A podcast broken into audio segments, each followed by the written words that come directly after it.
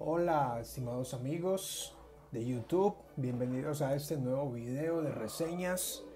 Y el día de hoy estaremos continuando con nuestra reseña al libro Cuando una nación se olvida de Dios.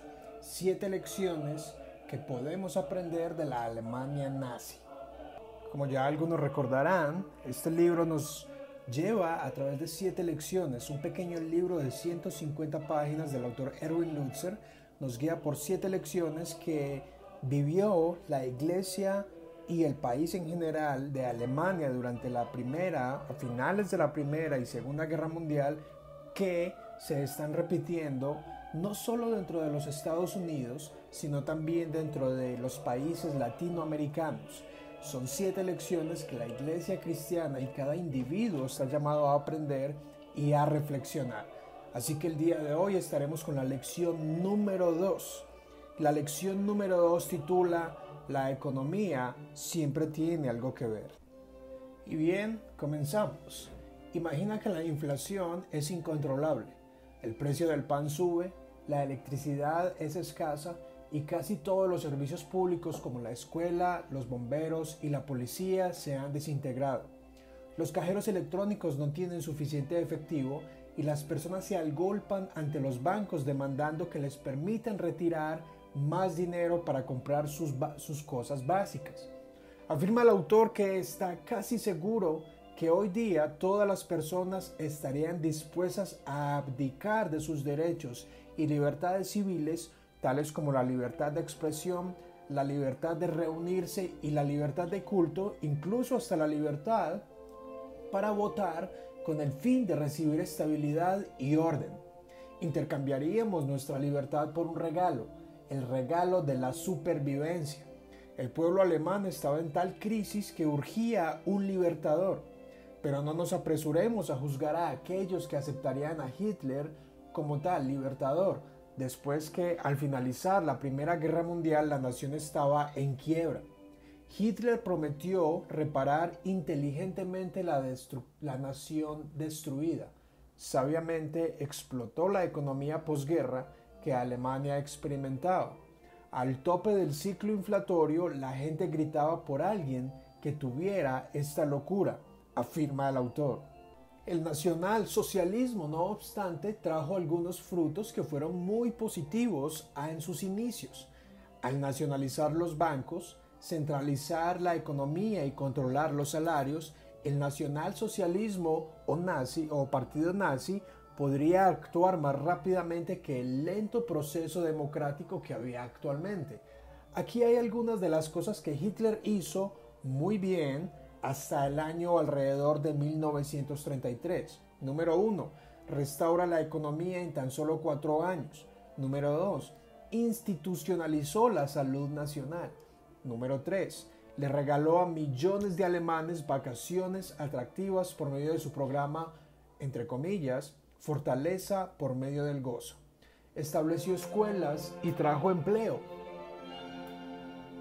Quinto, puso el crimen bajo control. Sexto, creó programas públicos de construcción y prometió fabricar un automóvil que cualquier alemán podría adquirir. Y número 7, le dio una razón a los alemanes para que creyesen que podrían ser grandes otra vez. Es interesante porque este libro es escrito mucho antes de las actuales políticas y lemas que utilizan los principales y el actual presidente en los Estados Unidos. Esto nos da unas lecciones importantes, según el autor. A mayor dependencia gubernamental, mayor control gubernamental. En Alemania la gente eligió una reparación de la economía a cambio de sus libertades. Abre comillas, dada la elección, la mayoría de la gente probablemente escogerá el pan y la salsa por encima de la libertad individual. Cierre comillas. Otra lección es la siguiente. A mayor expansión del control gubernamental, se viene la libertad y una pérdida de la ética laboral. Hoy día muchas formas en las que el gobierno se hace más y más fuerte. Es como un animal que cada día se alimenta más y más, igual que el leviatán del filósofo Hobbes. A medida que la gente negocia sus datos, información personal, privacidad, entre muchas otras cosas, más brazos le crecen al gran pulpo para ejercer control sobre la familia, la iglesia y el individuo. Lo interesante es que las personas, por lo general, creen en el libre albedrío. No obstante, este se apaga a la hora de obedecer el gobierno. El hombre y la mujer harán todo lo que el gobierno les ordene, les pida y les sugiera, siempre y cuando sus comportamientos morales se dejen intactos. Pero a Dios le dirán que no a medida que su moralidad sea confrontada. Bien amigos, es la lección número dos entonces. Todo tiene que ver con la economía. Toda crisis, toda pandemia, tal como la que vivimos actualmente, toda guerra, sea una guerra mental o una guerra de misiles como la que nuestro siglo pasado experimentó y obviamente siglos anteriores, la economía siempre tiene algo que ver.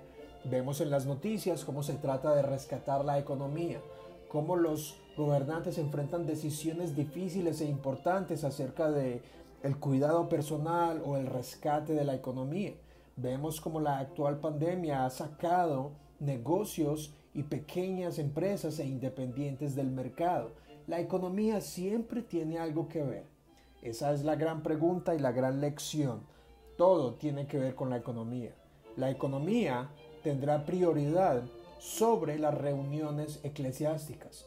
La economía tendrá prioridad sobre las libertades individuales.